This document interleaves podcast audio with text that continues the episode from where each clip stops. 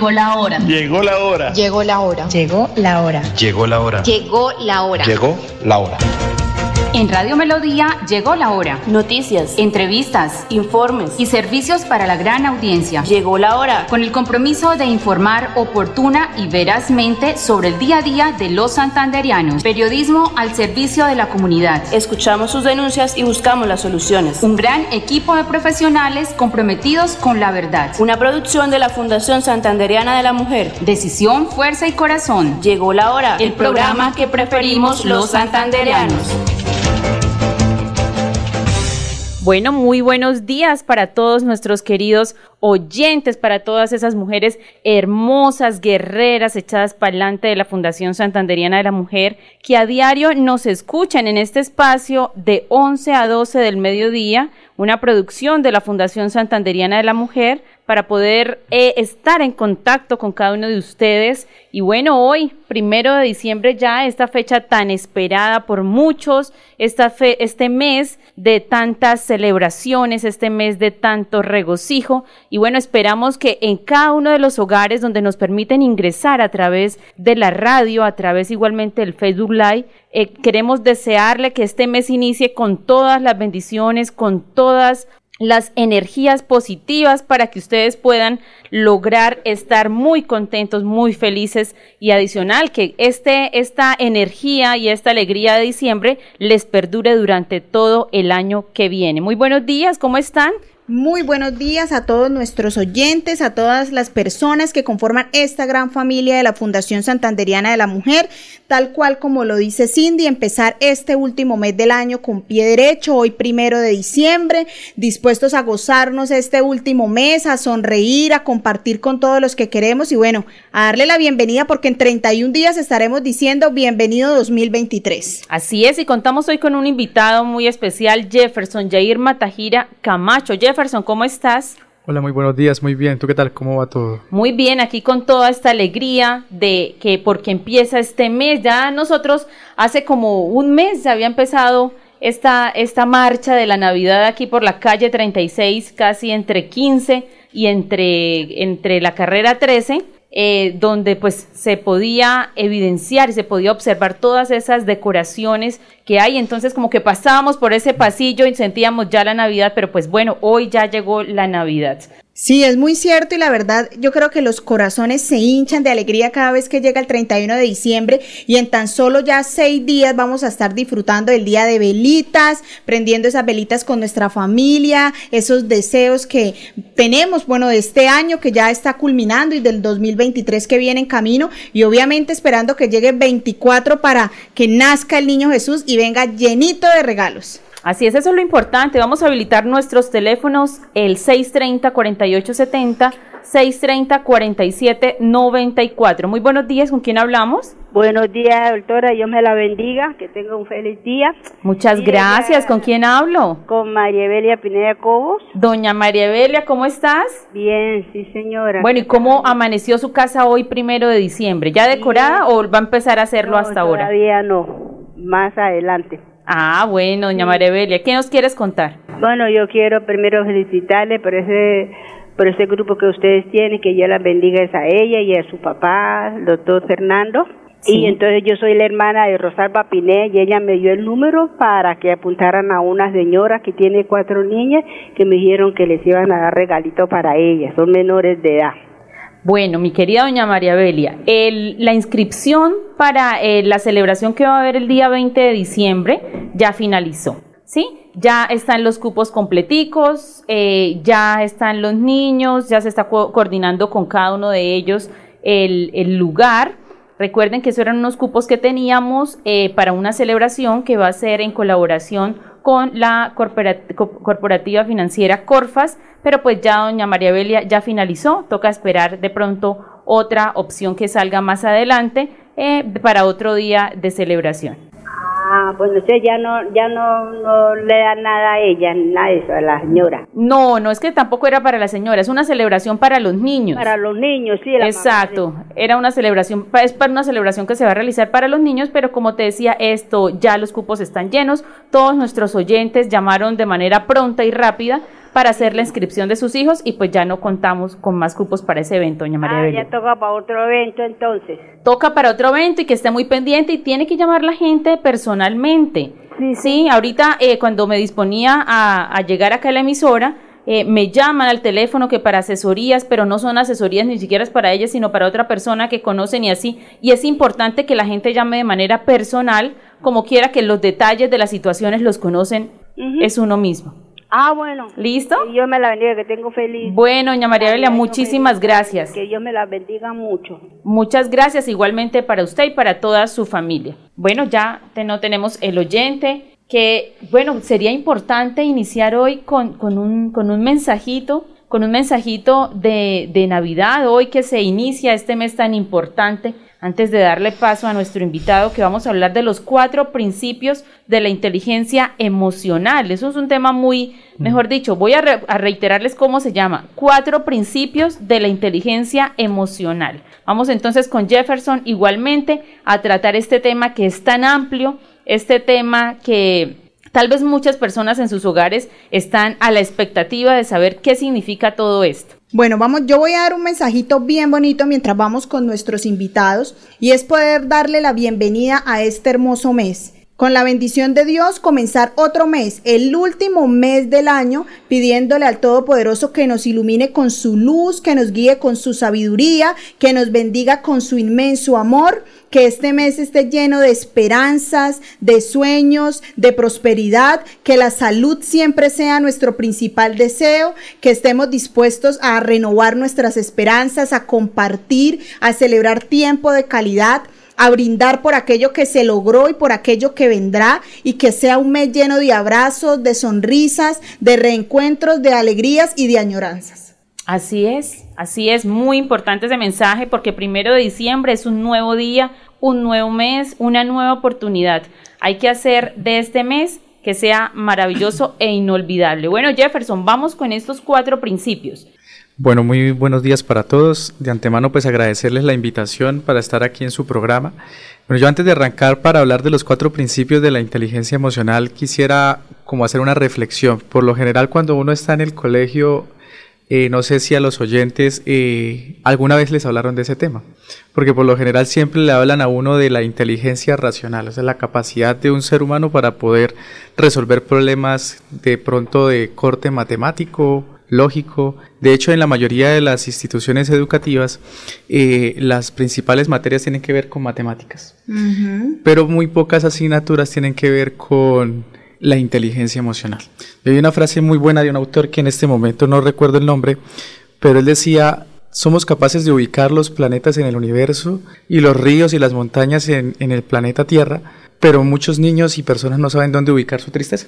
Muy cierto. Eh, cuando usted le pregunta a un niño usted qué siente, el niño no sabe qué siente porque siente al mismo tiempo tristeza, rabia, él no sabe ubicar la emoción. Y eso se debe mucho a que no tenemos una muy buena educación de corte emocional. O sea, es decir, ¿qué hacer cuando nos invade la tristeza? ¿Qué es lo que comúnmente hace la gente cuando está triste? ¿Y qué es lo que le han dicho que tiene que hacer?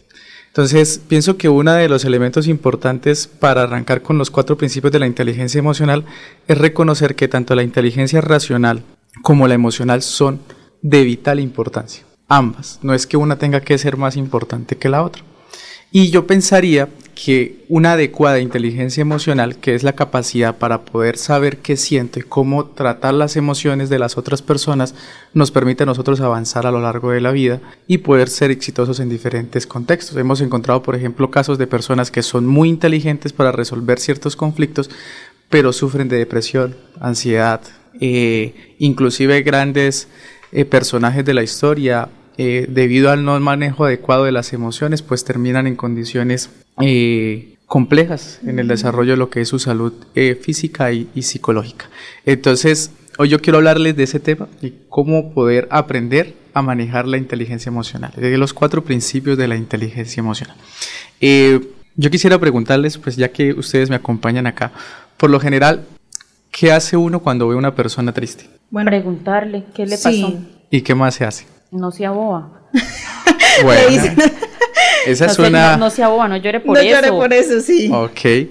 Sí, esa es una de las formas en las que nosotros intervenimos coloquialmente y, a nivel genérico, digamos que lo que se hace cuando uno ve a una persona triste es brindarle su compañía, o sea, la compañía nuestra al, otro, ¿cierto? Tú no le pregunta y a veces pues regala un abrazo o brinda su compañía. La pregunta que yo quiero hacerles es, cuando ustedes están tristes, ¿hacen lo mismo con ustedes o hacen todo lo contrario? Porque cuando nosotros estamos tristes somos nuestros peores enemigos, pero cuando vemos a alguien triste somos los mejores amigos para los demás? Sí, muy cierto, porque digamos cuando, en mi caso personal, cuando yo estoy triste no me gusta que me digan nada, o sea, me aíslo mientras puedo digerir la tristeza y ya volver a tomar fuerzas.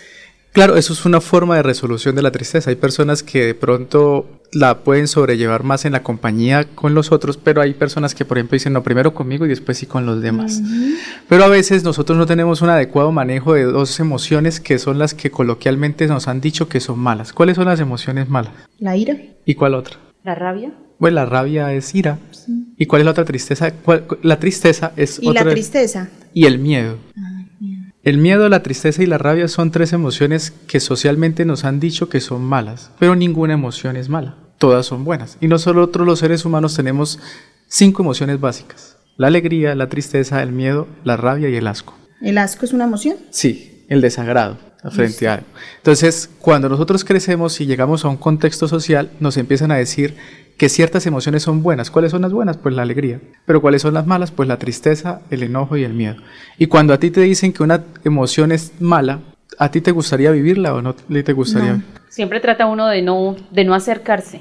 Y cuando uno no se acerca a una emoción como la tristeza, comete muchos errores. Porque la tristeza es la única emoción que a ti te permite a ti reflexionar para poder cambiar. Sí. O sea, si a ti te abraza la tristeza profundamente y tú vives la tristeza, tú puedes aprender de ti y hacer cosas que te permitan a ti no volver a, cometer los mismos errores. Por ejemplo, coloquémoslo en un caso coloquial. Cuando uno, cuando uno termina una relación de pareja, uno es dejado en una relación de pareja, uno entra en una profunda tristeza. Si tú no vives la tristeza, tú rápidamente te vinculas con otra persona. ¿Y por qué se vincula uno de nuevo con la misma persona o con otra persona? Por no querer vivir la tristeza. ¿Sí? O sea, hay tanto desagrado a sentir el dolor que tú no quieres vivirlo y si tú no lo vives, lo que vas a hacer es repetir la misma historia con la persona nueva o repetir los mismos patrones con la persona que volviste a estar, porque no lograste resolver lo que la tristeza te invita a ti a resolver. Entonces, cuando nosotros hablamos de los principios de la inteligencia emocional, precisamente vamos a hablar de cómo vivir esas emociones. Y el primer elemento importante es reconocer para todos los oyentes que no hay emociones malas ni hay emociones buenas. Todas las emociones cumplen una función. Todas las emociones cumplen una función. Por ejemplo, cuando tú tienes miedo, ¿a dónde va la sangre? Bombea más rápido. ¿Pero a dónde va? Al corazón. No, del corazón saldría. ¿A dónde va la sangre cuando uno tiene miedo? ¿A qué parte de las extremidades? ¿A, las manos? A las manos y a las piernas. ¿Por qué la sangre tendría que ir a las manos y a las piernas cuando uno tiene miedo? Para defenderse. Exacto. Para huir. ¿Qué, pasaría si, ¿Qué pasaría si el cuerpo no fuera... Yo pensé que era lo contrario, cuando uno está bravo a las manos para defenderse. Claro. Claro, en la, en la rabia y en, la, y en el miedo, la sangre se bombea con mucha más fuerza a las extremidades para luchar o huir, dependiendo de la condición. Entonces, cuando tú tienes rabia, tú tienes una necesidad psicológica de luchar. Entonces la sangre se bombea con más fuerza a las extremidades porque eso es adaptativo. Tú le estás diciendo al cerebro, ahí hay un objeto con el cual tengo que luchar. Pero cuando tú tienes miedo, la sangre más va a los pies. Por eso cuando uno tiene miedo se pone pálido. ¿Qué pasaría donde la sangre circulara y uno se sonrojara? Pues no podríamos correr. Sí. Entonces, si yo no tengo miedo y yo no tengo rabia, pues yo no podría sobrevivir a una circunstancia que, por ejemplo, tendría que sentir esas emociones para poder hacer algo. Por lo menos en un robo. En un robo, en un robo. Si yo voy pasando por un puente y yo veo que de pronto hay una persona allí y yo digo, aquí me va a pasar algo, si yo no tuviera miedo, pues yo voy a tener una conducta poco funcional y voy a decir, ah, voy a pasar por ahí, nací para morir. Y ¡pum! Me roban. Entonces, el miedo cumple una función que ayuda a preservar la vida. Sí. Pero aquí socialmente nos han dicho, no hay que sentir miedo y no hay que sentir rabia, como tampoco hay que sentir tristeza. Entonces, el primer principio en la inteligencia emocional es el siguiente, que es una, una palabra muy bonita que existe en latín que significa emotere. Emotere significa mover de adentro hacia afuera. ¿Qué es eso? que una emoción implica un movimiento. O sea, todas nuestras emociones, primer principio es principio del movimiento. Todas nuestras emociones son movimiento. De hecho, en la neurobiología, cuando nosotros miramos el concepto como psicólogos, eh, nos dice, una emoción es una reacción psicofisiológica. O sea, que para que haya rea- la reacción es un movimiento. ¿Eso qué quiere decir básicamente en palabras castizas? Que cuando yo tengo una emoción, la emoción genera un movimiento dentro de mí que yo tengo que buscar una vía para poder liberarlo. ¿Y cuál es la forma coloquial para poder liberar la tristeza? Llorando. Llorando. Pero porque hay gente que no llora. Hay gente que no llora. Mm. Y uno llega y dice, por ejemplo, yo me acuerdo mucho cuando estaba en, en- en la despedida de mi colegio, que todos nuestros compañeros estaban llorando menos una persona. Entonces algunos se le acercaban a él, uy, usted es mucho ser fuerte, porque usted no llora. ¿Y quién le dijo a la gente que yo, no llorar era sinónimo de fortaleza? O sea, ¿quién Uno dijo? mismo se inventa esas cosas, esas teorías. Uno mismo se las inventa, pero lo que no saben, los que ven eso es que uno sí después va y llora en el baño. Lo que pasa es que no le quiere ir a mostrar al otro la vulnerabilidad. Y eso para nuestros padres que estén oyéndonos en este momento es muy importante. Porque a veces uno es criado en contextos familiares donde papá y mamá llegan y dicen, yo a él no le voy, a mi hijo yo no le voy a mostrar que yo estoy triste porque si yo le muestro que estoy triste lo daño. Eso no es así. Hace mucho más daño yo creer que puedo vender una coraza donde a mí nada me afecta que mostrarle a mi hijo que hay cosas que a mí como humano me afectan aceptar la vulnerabilidad de lo que implica vivir una emoción. Entonces, si la vía natural de la tristeza es llorar, ¿qué ha hecho que nosotros hayamos decidido no querer hacerlo? Lo que nos han vendido, lo que nos han vendido socialmente. Entonces, fíjate que hay dos cosas muy curiosas. A las mujeres se les tilda de dramáticas cuando viven sus emociones. Ay, usted sí exagera, usted sí todo... Pe- al hombre lo castra. Si un hombre llora, ¿qué le dice? Mucha niña. Huevón. Huevón, sí. Usted sí es, usted sí mucha, pues le mandan hacia el lado femenino, ¿no? Usted sí, le falta hombría, tenga carácter. O sea, que nos han venido diciendo a los hombres que ser vulnerables es sinónimo de debilidad y a las mujeres ser sinónimo de dramática. Entonces, malo por uno y malo, por el Malo otro. por el otro lado. sí. Y ese tipo de circunstancias tenemos que cambiarlas porque al cerebro poco le importa si usted se percibe o muy machito o muy dramático. Él simplemente en el primer principio le está diciendo, siento esta emoción, busquemos una vía de liberación. Y muchas veces la gente no libera sus emociones. Lo- Creo que es peor, ¿cierto? Porque las va guardando y guardando y el día Claro. que ya algún día tendrá que explotar. Sí, porque el cerebro siempre busca una condición. Es exactamente en el como lo es en el estrés. O sea, el estrés nunca es una condición que explota por una circunstancia que haya ocurrido en la inmediatez. Por ejemplo, si tú tienes una semana de muchísimo trabajo, tu cuerpo llega y dice, ok, te va a prestar la energía, hágale a la actividad que usted está haciendo, pero el fin de semana, ¿por qué entonces uno le da fiebre, congestión? Porque el cuerpo pasa la cuenta de cobro, le dice, listo, tú me Ya lo dejé. ya tomé que esto es lo que, por usted haber durado toda esa semana con estrés crónico, esta es la reacción física por usted no haber vivido muy bien el estrés. Entonces lo mismo pasa con la tristeza. Cuando tú no sabes mover la tristeza, la mueves para adentro, o sea, te comes, como dicen por ahí, lo que te pasa para evitar un conflicto afuera, generas un conflicto adentro, ahí ocurre un gran problema. Porque entonces muchas veces nosotros no lloramos por lo que nos pasa, sino por todo lo que nunca hemos llorado. Sí. Y se nos acumula. Y no vivir adecuadamente la tristeza da lugar a la depresión. No vivir adecuadamente el miedo da lugar a la ansiedad. Entonces, el primer principio en la inteligencia emocional nos invita a comprender que toda emoción va a buscar siempre una vía de liberación. Porque toda emoción es movimiento. Ya está en ti si tú lo quieres liberar hacia afuera o lo quieres liberar hacia adentro. Cualquier emoción que se libere hacia adentro, por principio te daña. Porque las emociones no se pueden digerir, se tienen que liberar. ¿Sí? Entonces, ese es uno de, los primer, uno de los primeros principios. Mucha gente que quizás nos esté escuchando en este momento podrá decir, no, pero es que hay veces que yo estoy en una situación de conflicto y lo mejor que yo puedo hacer es no expresar lo que siento porque si lo expreso puedo generar un conflicto mayor. Sí, es cierto. Pero entonces hay que aprender a darle vía a esa emoción después, en otro lugar. Porque si yo no la vivo, se me queda ya impregnada adentro, se me enquista y después ante cualquier cosa que me digan de una vez, ¡puf! yo detono de una manera increíble y a veces ni siquiera es por el estímulo que está generando eh, lo que nos está pasando. Entonces el primer principio de la inteligencia emocional es el principio de movimiento. ¿sí? ¿Cómo movemos nuestras emociones? ¿Las estamos moviendo hacia afuera? ¿Las estamos moviendo hacia adentro? Lice, ¿tú qué piensas? ¿La gente suele mover más las emociones hacia afuera o hacia adentro? Considero que de alguna u otra forma el tener de pronto, bueno, cada uno de nosotros hemos sido privilegiados con emociones y cada una de ellas cumple una función. El de pronto, la, acerca de la pregunta que me haces, Jefferson, considero que en, mayor, en gran mayoría la gente suele de alguna u otra forma movilizar esto de manera externa. Es por eso que de alguna u otra forma em, algunas, algunos síntomas psicosomáticos, que es lo que de pronto nosotros mencionamos, eh, suelen venir producto de la reserva de alguna emoción, ¿sí?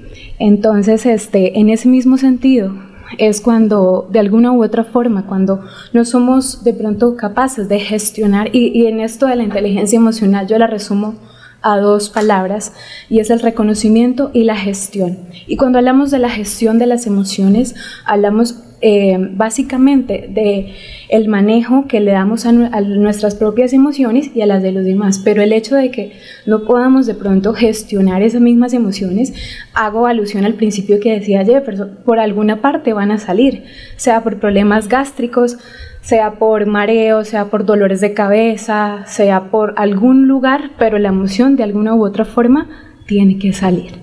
Bueno, y que sea el momento para decirle a nuestros oyentes que nuestros teléfonos se encuentran habilitados 630-4870, 630-4794, por si tienen alguna duda, quieren contarnos algo. Aquí a través del Facebook Live hemos estado también leyendo a nuestra gran amiga de la Fundación Santanderiana de la Mujer, Merceditas Vaquero, que ella precisamente este tema le cayó porque está pasando una situación difícil, tiene un familiar en la UCI y está precisamente sintiendo todos estos, estos sentimientos que nosotros a veces decimos, no debemos ponernos tristes, pero hay que vivir esa tristeza también para tomar unas mejores eh, decisiones. Totalmente, sí, digamos que escenarios como esos generan que uno tenga un choque emocional, pero claramente hay que darle espacio también a las emociones nuestras, o sea, tenemos que buscar la manera, el lugar y el espacio para poder ir a sentir lo que nos corresponde. A veces somos muy dados a desbordarnos hacia los otros. Entonces estamos ayudándolos, estamos para los demás, nos cargamos, nos cargamos, nos cargamos, pero cuando nos toca sacar un espacio para nosotros, no, no tengo tiempo, no, no puedo o alguna circunstancia se presenta y yo nunca gestiono la emoción. Al final, pues lo que termina ocurriendo es que la emoción da lugar a una condición que si no se gestiona, pues puede generar una enfermedad. Hay otro principio muy bonito que es el principio de función. Jefferson, vamos a darle espacio a un oyente para empezar con el siguiente y no perder el hilo. Buenos días, ¿con quién hablamos? Buenos días, señorita. Don Luis, ¿cómo estás? ¿Cómo te va? Muy bien. ¿Usted cómo está? Muy bien, don Luis. Acá, ¿cómo le parece nuestro tema de hoy? Está bastante interesante. Bueno, ¿qué quieres preguntarle a Lisette y a Jefferson? Mm, bueno, no quería preguntarle nada, quería como, como estamos iniciando el mes de diciembre, participar con un poemita para reconfortar nuestro espíritu. Ah, bueno, vamos con ese poemita. Bueno, dice, sube, sube corazón a las alturas, velo adentro donde intercede el buen Jesús y compra del divino mercader las vestiduras, ropas blancas relucientes cual la luz. Son urdidas en los telares del cielo para todo el que en su reino quiere entrar. Son las ropas de, las bodas del Cordero, requisito indispensable para entrar. Oh Señor, a tus bodas me ha invitado.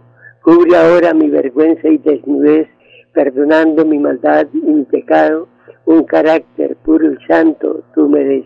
Cuando vuelvas a llevar los invitados, que no haya mancha ni arruga en mi vestido, un carácter puro y santo transformado y que haga parte con los santos redimidos.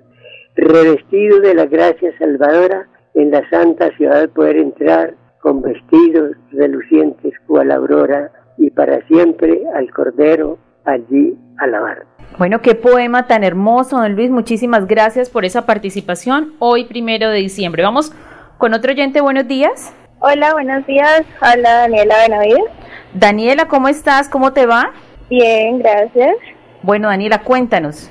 Bueno, el día de hoy no tengo una pregunta, sino era más como eh, agradecer, porque están hablando de ese tema que es tan importante ahorita último y, y como hablaban en el primer punto, muchas veces hasta a mí me ha pasado que uno como que prefiere eh, como aguantarse los sentimientos, como guardárselos para uno para evitar de pronto afectar a otras personas. Tienes toda la razón. Es importante, pues, expresar las cosas porque en últimas termina haciéndonos daños a nosotros. Así es, Daniel, y como lo decía Jefferson, a veces nosotros tenemos tiempo para ayudar a los demás, pero cuando nos toca el tiempo de nosotros, ese día sacamos todas las excusas. Sí, exactamente. Entonces, pues muchas gracias. Ahí conectada escuchando los otros tres puntos. Ah, bueno, vamos entonces con Jefferson al siguiente punto, al siguiente principio. Bueno, el siguiente principio es el principio del reconocimiento. Y ese principio se basa en que si quieren, pues, ya que nuestro oyente lo estaba mencionando, coger un cuadernito y, escribirlo, porque son tres preguntas que uno puede hacerse. Y es, ¿quién soy yo? O sea, ¿qué me hago a mí mismo y qué le hago a los demás cuando a mí me abraza la tristeza? ¿Qué me hago a mí mismo y qué le hago a los demás cuando siento rabia? ¿Y qué me hago a mí mismo y qué le hago a los demás cuando tengo miedo? Son preguntas que cuando yo las trabajo con mis pacientes, yo les digo, si quieren vayan y tómense un tinto, una aromática, porque es que eso es de sentarse y pensársela. Si quieres, pregúntale al oyente que está en línea qué, se hace, qué hace cuando tiene rabia. Bueno, ¿qué, tú, ¿qué haces tú cuando por lo general haces, tienes rabia? Eh, cuando tengo rabia, como que mejor me aíslo o, o a veces quiero como desquitarme con la persona que me, que me ofendió. ¿Y qué te haces a ti misma? ¿Cómo? ¿Qué haces a ti misma? ¿Qué, ¿Qué, me hago a mí misma? Eh, me aíslo, me pongo a llorar y, y, digo, ¿por qué esa persona me hizo eso? Yo no me lo merezco y así. Ok, ¿eso te ayuda a resolver la rabia o la intensifica? Eh, pues me calmo un poco y, y, pienso que de pronto estoy en un error y cuando ya hago la espacio con esa persona me tranquilizo. Y para otra cosita, es que tengo una amiga que ya no tiene radio y está pasando por una crisis de matrimonio. Eh, si ya se acerca a la fundación para pedir una cita con usted, si se podrá. Claro que sí, mi querida amiga. En la fundación tenemos eh, eh, dispuestos un grupo de eh, psicólogos y pues obviamente eh, si ya queremos una, una cita ya de manera directa con Jefferson y con Lisette, yo creo que ellos también nos pueden acompañar. Ay, bueno, muchísimas gracias. Ese tema sí me gustó porque a veces yo soy de las personas que cuando alguien me hace un desaire, esto, soy como muy sentimental, me siento muy triste. Bueno. Entonces, amiga, tiene que ir al Centro Empresarial Chicamocha, la oficina número 225. Ahí puedes ir en el horario de oficina de 8 a 12 o de 2 a 6 y pides también la cita. ¿Tienes el teléfono de la fundación? No, eh, no, espera un momentico en que lo anoto. Bueno, me hace favor y me lo dicta. 318. Pérez. 318 745 745 9259 9259 Fundación Fundación Santanderiana de la Mujer. Bueno, Fundación Santanderiana. Bueno. Bien, como les estaba comentando, entonces, en, en, de base a ese principio del reconocimiento, es precisamente cuando yo hago la pregunta de qué me digo y qué me hago, es una invitación importante. Yo no sé si ustedes sabían que el ser humano puede fabricar más o menos unos 300.000 pensamientos al día. ¿Sí? ¿Cuántos? 300.000 pensamientos al día. ¿Cuáles de esos pensamientos son tóxicos y cuáles son buenos? O sea, ustedes en algún momento se han puesto a pensar cuál es el curso de los pensamientos que tienen a diario. Por ejemplo, cuando ustedes están tristes, ¿cuáles son los pensamientos que por lo general circundan su mente? Son pensamientos de, bueno, estoy sufriendo, voy a salir adelante, o son pensamientos de yo soy un idiota, soy un estúpido, yo no merezco esto. Porque cuando yo vivo el principio del reconocimiento, yo me invito a darme cuenta cuáles son los tipos de pensamientos. O sea, cuando yo hablo de qué me hago a mí mismo, no solamente es en la conducta visible, sino también en los pensamientos. Yo me estoy haciendo cosas cuando yo me trato mal, cuando estoy bajo una emoción. Si yo tengo mucha tristeza y, la respuesta a mi tristeza, que se supone que es para estar para los demás y debería estar para mí mismo, es tratarme muy mal, insultarme, menospreciarme, desvalorarme, ¿yo estoy conmigo o estoy en contra de mí? En contra. ¿Y eso va a generar que se me vaya la tristeza o desarrolle una depresión? La depresión. Entonces muchas veces no se trata de lo que nos hacen, sino de lo que nosotros nos hacemos con lo que nos hicieron. Esa es una frase buena. No se trata sí. a veces de lo que nos hacen, sino de lo que nosotros nos hacemos con lo que nos hicieron. ¿sí? Yo a veces coloco un ejemplo claro para que me acompañe pues Lisette frente a eso, que lo coloco en las clases. Yo soy docente de la Universidad Pontificia Bolivariana.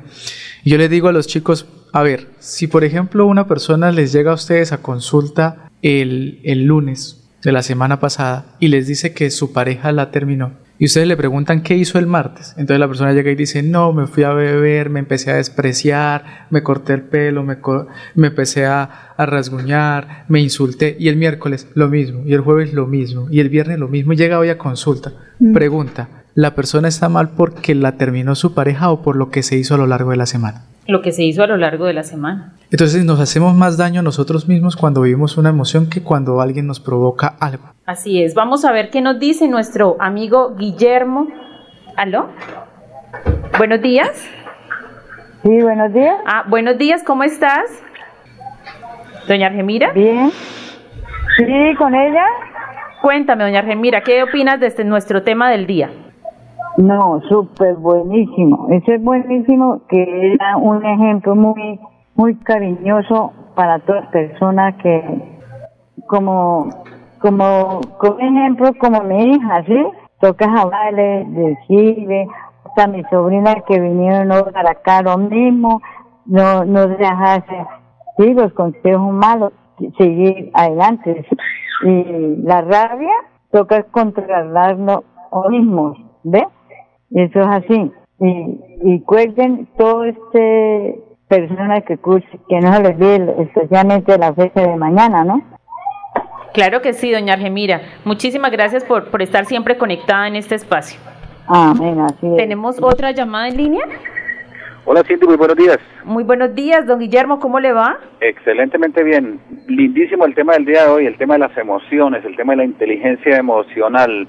Felicitaciones a Jefferson y a Lisette. Me encanta ese tema, deberíamos hacerlo más seguido, Cindy. Sí, ese tema es muy importante porque fíjese que a veces nos equivocamos en cómo actuamos, nos equivocamos en cómo desencadenamos eh, de, después de nuestras iras, cómo actuamos igualmente cuando tenemos una mala situación y nos echamos, como se dice, palo todo el tiempo en lugar de recapacitar y de pronto buscar las, las mejores opciones para evitar seguir de pronto en un error. Perfectamente, Cindy, eso se conoce como inteligencia emocional. Bueno, yo aprovecho la oportunidad, yo sé que más oyentes, eh, tengo un libro muy lindo para compartir con, con Jefferson y con Licey y con todos los oyentes, me encantó, lo encontré hace un año ya, yo estudio PNL con Mari Cardona Liz y me envió el libro Las cinco heridas emocionales en la primera infancia de Liz Bourbeau. Lo tengo en mi WhatsApp. Las personas que quieran leerlo con muchísimo gusto se los, se los comparto. En mi caso particular no me gusta leer en el computador ni en el WhatsApp, entonces ¿qué hice yo? Fui, lo copié en una papelería y lo tengo en físico, lo tengo subrayado por todo lado. Las cinco heridas emocionales en la primera infancia, rechazo, abandono, traición, humillación e injusticia. Don Guillermo, pues hagamos una cosa, reenvíelo al WhatsApp de la fundación y las personas que quieran eh, y nosotros también les pasamos, les reenviamos el mensaje. Perfecto, perfecto, perfecto, Cindy. Bueno, muy buen día, Dios les bendiga. Bueno, don Guillermo, que esté muy bien, muchas gracias por siempre estar conectado. Muchísimas gracias. No, bueno, Lizeth, no sé, ¿tú qué piensas sobre el principio del reconocimiento y su importancia en, en la inteligencia emocional? Considero que de alguna u otra forma el reconocernos a nosotros mismos, y precisamente hoy, hoy pensaba en eso, una de las incógnitas del ser humano alrededor del tiempo es entender qué le pasa y entender quién es y entender qué siente. ¿sí? A nivel físico pasa mucho. Cuando tenemos alguna dolencia, nos asustamos por qué, eh, estoy sintiendo esto, a qué irá relacionado, tengo que ir al médico porque necesito saber qué es lo que me sucede. Pero a nivel mental y reconocer esto que estamos experimentando, sea tristeza, sea alegría, sea ira, es súper importante porque el sentir ¿sí? El reconocer y el gestionar hace que podamos identificar y disfrutar de aquella función que cumple cada emoción. Cada emoción cumple una función adaptativa en cada uno de nosotros. Eso quiere decir que la tristeza cumple una función y si no vivo la tristeza no disfruto, no disfruto de esto. Por ejemplo, en la ira, la función de la ira en nuestra vida es marcar límites y defender aquello valioso para nosotros. Entonces, si no comienzo de pronto a, experimentar esto, y esto pasa mucho en la niñez. Cuando un niño comienza a experimentar ira, de pronto lo primero es, no te enojes, o sea, sonríe porque los niños lindos no se enojan. en ese momento podemos reprimir de pronto una función muy importante en el niño y próximamente en el adulto, que es marcar unos límites claros es entender y validar su emoción. Al validar su emoción, de pronto yo hago mucho énfasis porque eh, hasta cierta edad los niños desarrollan su parte cognitiva, el entender de pronto qué están sintiendo y esa es el, de pronto es la función de su figura parental y es hacerles saber y entender que ellos mismos puedan comprender qué es lo que sucede, ¿sí? Entonces, una conversación de pronto muy tradicional eh, entre un niño y un adulto es este que el niño se enoja porque le hacen algo y el adulto puede validar su emoción diciéndole, estás enojado porque te hicieron esto, ¿verdad? Entiendo que no te gustó lo que te hicieron, dile. Dile a la otra persona, al otro niño, que a ti no te gustó. Y allí de pronto emplea un término que se llama la gran voz, es de la doctora Seligman, creo. Mm, no tengo bien presente el apellido, pero habla de esto, habla que el niño tiene que desarrollar una gran voz intermedia, no es del llanto y no es de la ira intermedia, para marcar su propio límite. Entonces, que el niño pueda establecer, reconocer lo que le pasó y decir, esto no me gustó. Y decirle, eh, no me gustó que me rayaras la hoja porque ese era mi dibujo no me gustó que me hicieras eso, entonces no lo vuelvas a hacer. Y que el niño tenga la capacidad de decirle a otro algo que no le gustó sin necesidad de que el adulto lo haga por él, le da independencia. Y eso es lo que básicamente dentro del proceso evolutivo eh, los, las figuras parentales buscan con los niños, ser un ser independiente. Sí, es muy bonito y Jefferson nos comentaba al inicio del programa que falta demasiado apoyo educativo o una iniciativa educativa para que los niños puedan controlar sus emociones. Y a veces, y lo hemos mencionado aquí con Cindy, los niños no traen un manual debajo del brazo y uno como papá se equivoca demasiado y uno a veces eh, se le suman las emociones que uno tiene en el entorno laboral, familiar, cierto, profesional, y llega de pronto a no entenderlo, a no escucharlo. Hay una película y yo creo que ustedes como psicólogos eh, lo deben saber porque nosotras estamos con Cindy bien alejadas, ella abogada y yo ingeniera, del tema de, las emociones. Eh, y cuando él mencionaba las matemáticas, yo decía, sí, es verdad. Uno está acostumbrado y uno casi nunca verifica o se sienta a pensar qué es lo que eh, me está sucediendo, o la controlo o me hablo y ya, salgo y que nadie lo demuestre y eso es digamos lo que uno le pasa a los bebés, ¿sí? que obviamente trata de no cometer los errores, pero suceden, hay días en la vida que uno, digamos, le dice, y a mí me ha pasado, sí, que yo, no, pero ya, tranquilo, y, yo lo veo a él que él está estresado, pues, sí, por un juguete, y no lo dejo vivir esa emoción. Entonces hay una película que se llama Intensamente, Sí, y es una película muy bonita, yo creo que todos la hemos visto, que es la de los muñequitos de las diferentes emociones, en donde al verla los niños, ellos saben, digamos, cómo manejarlas, que es bonito sentir la tristeza, que es bonito sentir la ira,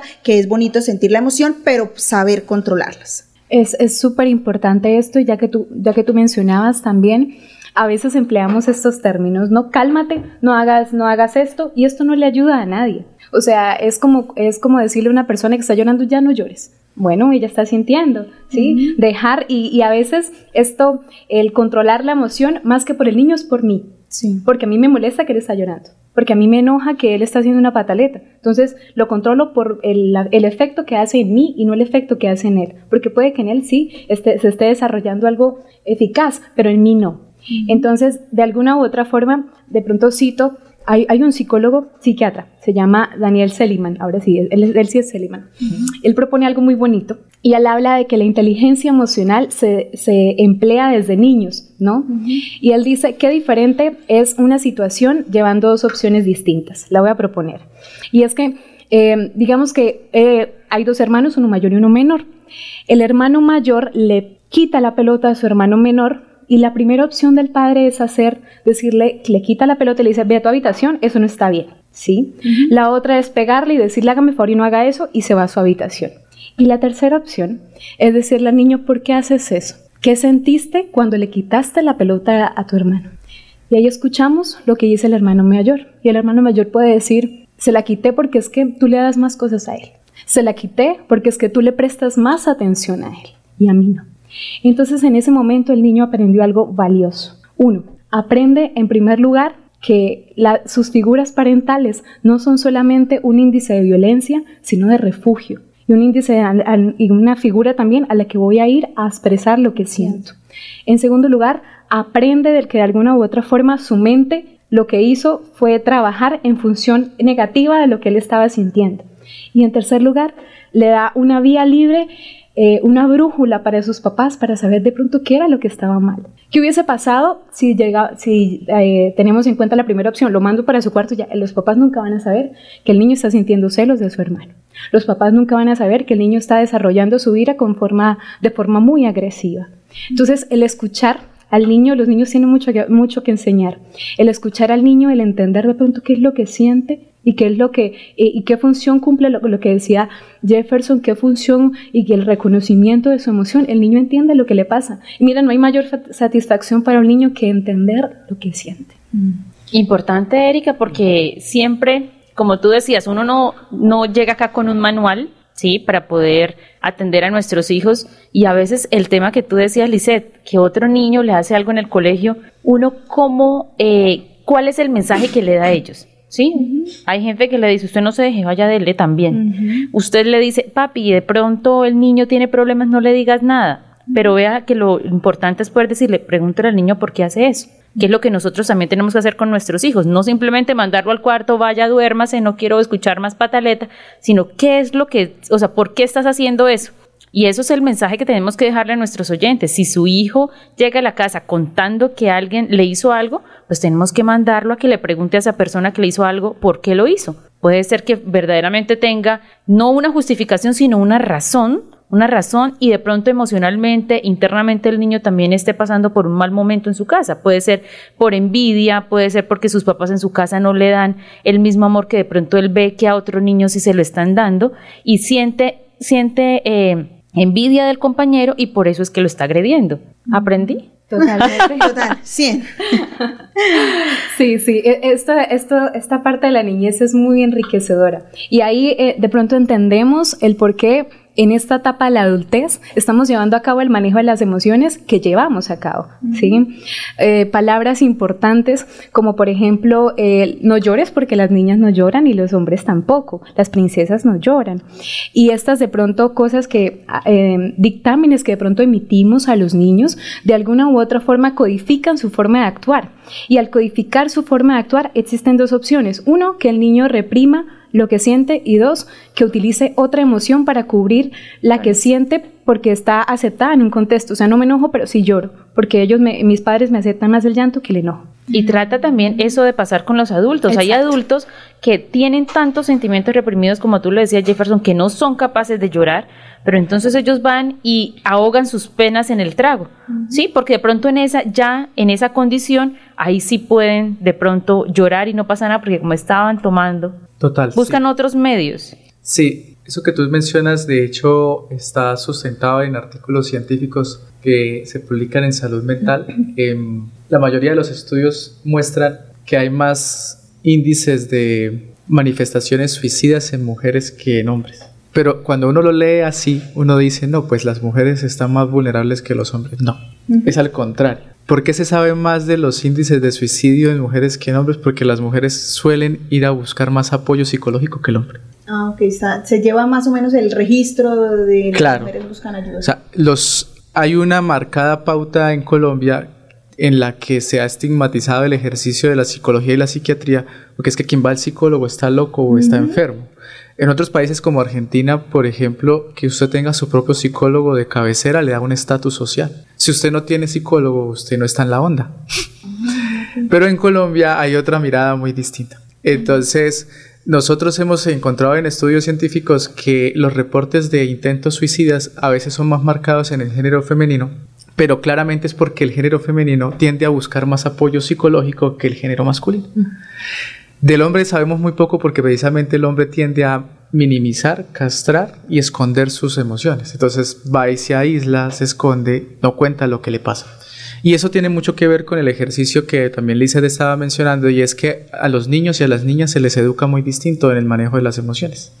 Por ejemplo, si tú colocas a una niña en un grupo de amigos, niñas también, y ella se cae, las niñas por lo general la levantan. Pero si tú colocas a un niño y el niño se cae en un grupo de niños, perdió. Perdió el año. y ahí donde usted llore. Porque le van a decir que usted es una niña eh, toda sensible y, y, empiezan a ridiculizarle las emociones. Entonces, cuando usted empieza a vivir en contextos de esa índole, donde muy temprana edad le empiezan a decir que las emociones son ridículas, usted pues cada vez que esté muy triste se esconde y no las va a expresar.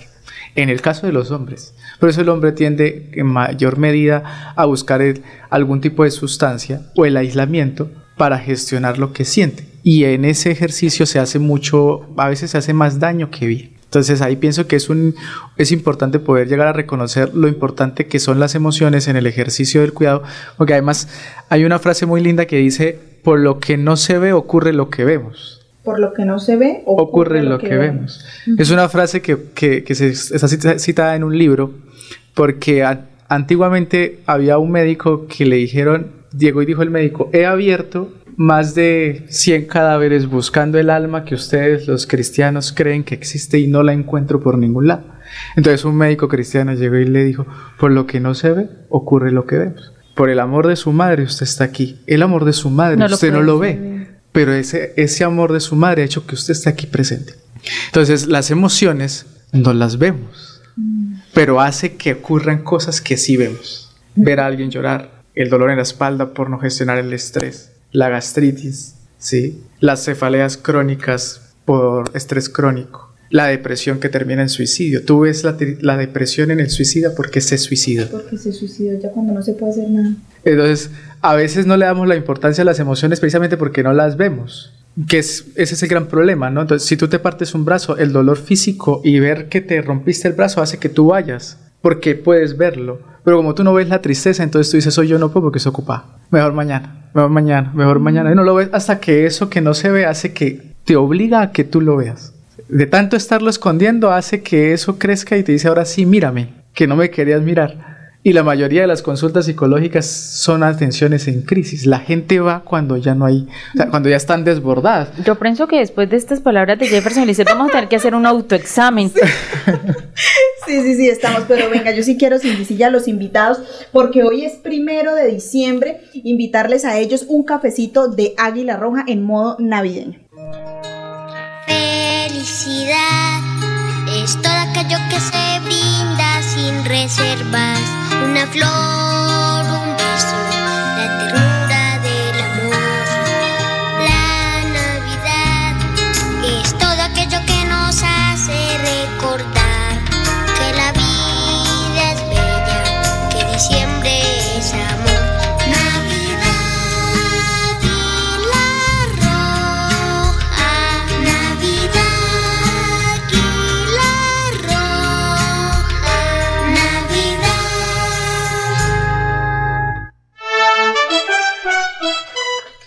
Bueno, 11 y 50 de la mañana, qué tema tan de verdad eh, importante para todos nosotros. Nos incluimos acá, estamos hablando precisamente extra micrófono que nos toca recapacitar y volver como a, barajar estas fichas que nosotros tenemos, en qué estamos fallando para poder cada día entregar muchas cosas mejores para todo uno, para cada uno de ustedes, para nuestras familias, porque si nosotros no estamos bien, ¿cómo vamos a entregar algo a los demás? Tenemos que sentarnos a recapacitar sobre esos temas, darnos nuestro espacio, eh, empezar, como lo dice Jefferson, a, estar muy pendiente de lo que no se ve para poder nosotros em, buscar una solución. Totalmente de, acuerdo. Pienso que ese es uno de los elementos importantes y es aprender a reconocer que la esfera emocional, nosotros somos seres biopsicoemocionales. ¿Qué significa eso? Que en cualquiera de las esferas nosotros podemos afectar nuestra salud, tanto para mejorarla como para empeorarla. Entonces, una emoción mal vivida puede hacer una mala gestión en el cuerpo. Y ahí empiezan a ocurrir este ejercicio que estamos hoy precisamente conversando sobre el, manejo de las emociones y lo que implican los principios.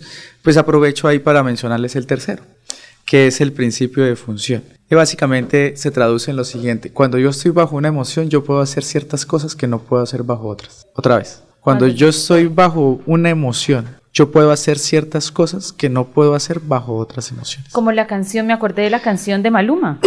¿Cómo es? Sí, que hoy que estoy tomado puedo decirle las cosas que me callo cuando no estoy tomado, algo así.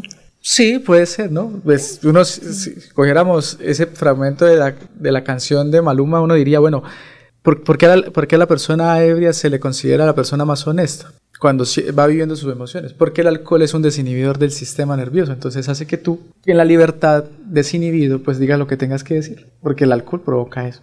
Pero el principio de la función, yo lo coloco en el siguiente ejemplo para que nuestros oyentes lo, lo puedan comprender mejor. Hagan de cuenta que ustedes van a ir a donde su jefe y usted dice, hoy me merezco que me suban el salario. Entonces usted va y de repente pasando por el pasillo, la secretaria llega y dice, ni se le ocurra ir a hablar con su jefe porque está bravo. Pregunta, ¿qué probabilidades hay de que a usted lo escuchen para que le suban el salario? Bajita. Pero ¿qué probabilidades habría si el jefe está contento de evaluar su solicitud? Bastantes. Esto parece sencillo, pero es muy complejo a veces de digerir. Cuando yo tengo que aprender a saber quién es la persona que yo más amo o me acompaña, quién es cuando está bajo una emoción. Porque cuando yo sé quién es la persona que yo quiero cuando está con rabia, yo me ahorro un montón de problemas. Porque a veces cuando uno está con la pareja, la persona llega y le dice a uno, ve, en este momento no hablemos porque, ay, ¿cómo así que no hablemos? Es que usted no le pone cuidado a lo que yo siento. ¿Qué ganas tú con sacar a la otra persona del lugar que te está pidiendo que no lo saques? Si lo que va a pasar ahí es una agarrada de mechas, como dicen por ahí. Entonces, yo tengo que reconocer en el principio de función quién es, por ejemplo, mi madre o mi pareja cuando lo gobierna la tristeza. ¿Quién es cuando lo gobierna la rabia? ¿Cómo reacciona? ¿Cómo reacciona? Cuando yo sé cómo reacciona la otra persona bajo un dominio emocional, yo puedo ser mucho más asertivo, pero para yo ser asertivo tengo que ponerme en el papel del otro. Que eso es un ejercicio de la inteligencia emocional, es la capacidad de empatizar, ¿sí? Si yo sé que la persona que yo más quiero, por ejemplo, está triste, pero cuando está triste, a ella le duelen los abrazos, porque hay gente que cuando los abrazan estando triste, eso los desmorona. Pero yo ya sé que para él es suficiente con que yo me le siente al ladito sin decir ni mu, hazlo. Pero tú qué ganas con empezar a ¿y qué tiene? ¿Y qué le pasa? Pero usted no tiene que estar triste. Ay, ya, vámonos a pasar como que sacando a la persona de vivir la emoción como si eso fuera lo que necesitara cuando realmente no lo necesita. Entonces, principio de función reconocer quién es el otro cuando lo domina una emoción. Y yo pienso que, que ahorita ya para finalizar, porque el tiempo en radio pues se nos acaba tan rápido, antes que nada decirles que qué tema de verdad tan importante el día de hoy, hoy que empezamos un nuevo mes, que empezamos esta Navidad, que de pronto a muchas personas que nos están escuchando les llegó a su corazón de pronto muchas personas vamos a reflexionar en estos temas. Decirles que acá nuestro programa de Llegó la Hora, que es una producción de la Fundación Santanderiana de la Mujer, siempre está con estos micrófonos abiertos para que puedan venir a contarle a todos nuestros oyentes y darles un poquito de todo ese conocimiento que tienen. Quiero eh, decirle a todos nuestros Facebook oyentes que estuvieron súper conectados. Por lo menos Ruth Jaime dice, necesito visibilizar más la importancia de la inteligencia emocional. Excelente espacio. Gracias Jefferson y Lisette. Entonces decirles a todas nuestras, nuestras o amigas de la Fundación Santanderiana de la Mujer que ese último comentario que hiciste es tan importante. Tenemos que revisar con quién cómo actúa esa persona con la que nosotros vamos a entablar una, relación, cómo, eh, cómo son sus comportamientos ante diversas situaciones que se presentan y ahí estaremos nosotros entonces tomando la mejor decisión. Mañana nos encontramos entonces en este espacio de 11 a 12 del mediodía. Muchísimas gracias a ustedes dos, Lisette, Jefferson y Erika, por estar siempre acompañándonos en este programa. Llegó la hora de la Fundación Santanderiana de la Mujer. Muchas gracias. Llegó la hora. Llegó la hora. Llegó la hora. Llegó la hora. Llegó la hora. Llegó la hora. Llegó la hora. En Radio Melodía llegó la hora. Noticias, entrevistas, informes y servicios para la gran audiencia. Llegó la hora. Con el compromiso de informar oportuna y verazmente sobre el día a día de los santanderianos. Periodismo al servicio de la comunidad. Escuchamos sus denuncias y buscamos las soluciones. Un gran equipo de profesionales comprometidos con la verdad. Una producción de la Fundación Santanderiana de la Mujer. Decisión, fuerza y corazón. Llegó la hora. El, programa, que preferimos los santanderianos.